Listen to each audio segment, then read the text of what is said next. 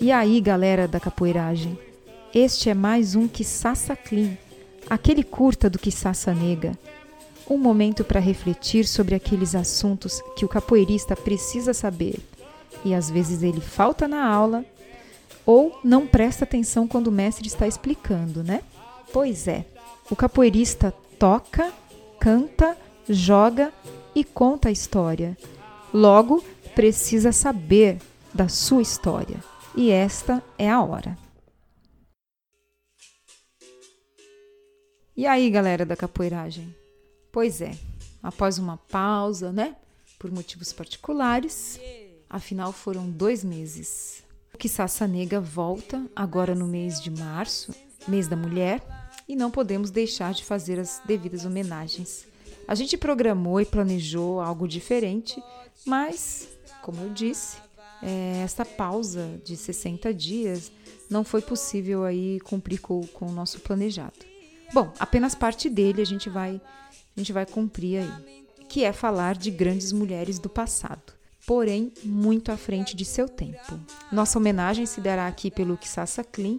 Nós vamos falar de duas grandes e marcantes mulheres que merecem destaque e sempre serem lembradas como tantas outras que também né, tiveram seu, seu nome na história. Por isso, hoje, eu, Pitanga, falarei sobre uma mulher que possui muitos predicados, muitas qualidades e que ficou na história por suas atitudes e ousadia.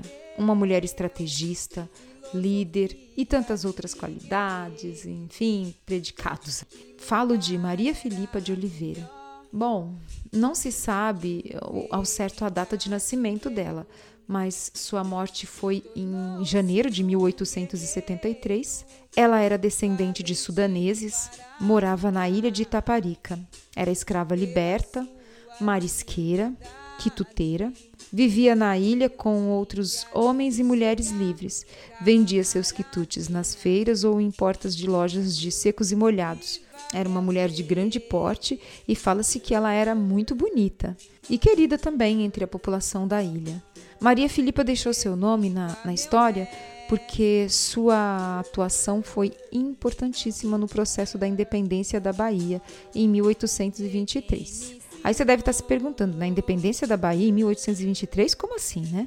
A independência do Brasil foi em 1822. Pois é, nada é o que parece ser apesar de ter acontecido em 7 de setembro de 1822, o processo de, de independência ele não foi, não foi fácil, como a gente lê nos livros ou a gente costuma ouvir na escola. É, na verdade, houve sim o grito de Dom Pedro, né? 7 de setembro.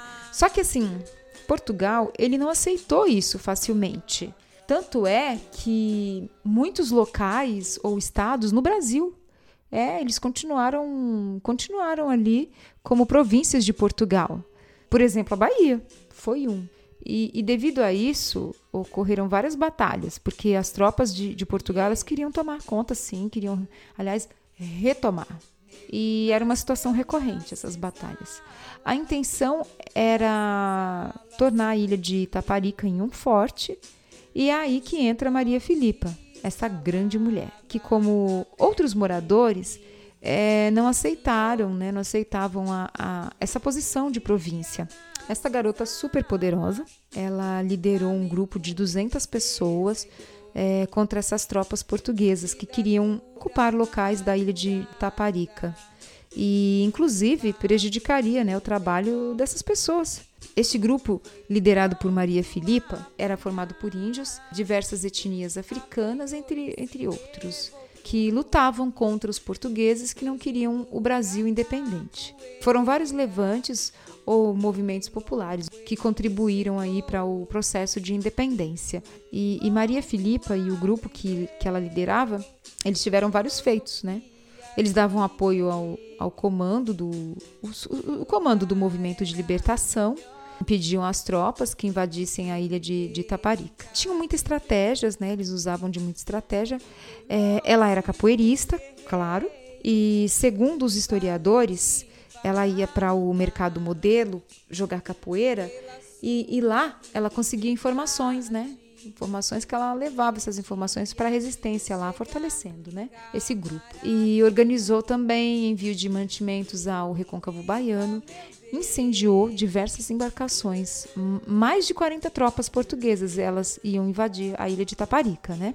O seu grupo também, ele andava pela ilha vigiando para saber onde estavam os barcos portugueses, né? Construíam trincheiras nas praias. Eram as, as chamadas vedetas, né? Essas mulheres que, que faziam essa vistoria, digamos assim, essa vistoria na, na ilha, né?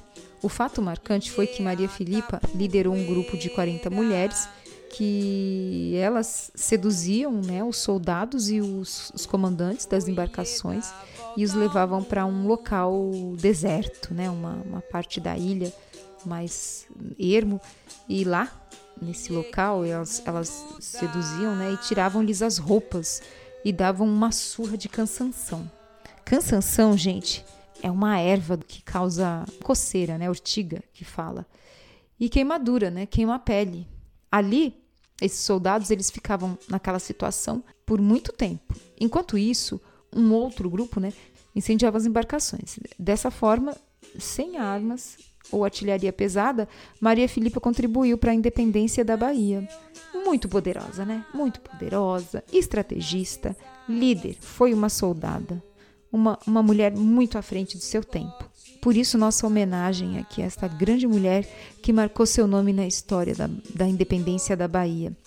E deve ser lembrada né, pela sua força, organização, liderança, é, resistência e principalmente por não ficar de braços cruzados, né? Num tempo em que as mulheres elas não, não podiam sair de casa, não, não representavam nada. Tinham donos, ou, ou, ou era o pai ou era o marido. Imagina uma ex-escrava, né? A situação era ainda pior, porque o que, que ela representava na sociedade? Nada. Ela não representava absolutamente nada. Mas Maria Filipa, ela não se calou. Ela teve atitude e coragem. Por isso marcou seu nome na história, né? Deixando esse exemplo aqui para nós, que as situações e os momentos nós podemos criar e transformar. Por isso, palmas para Maria Filipa de Oliveira.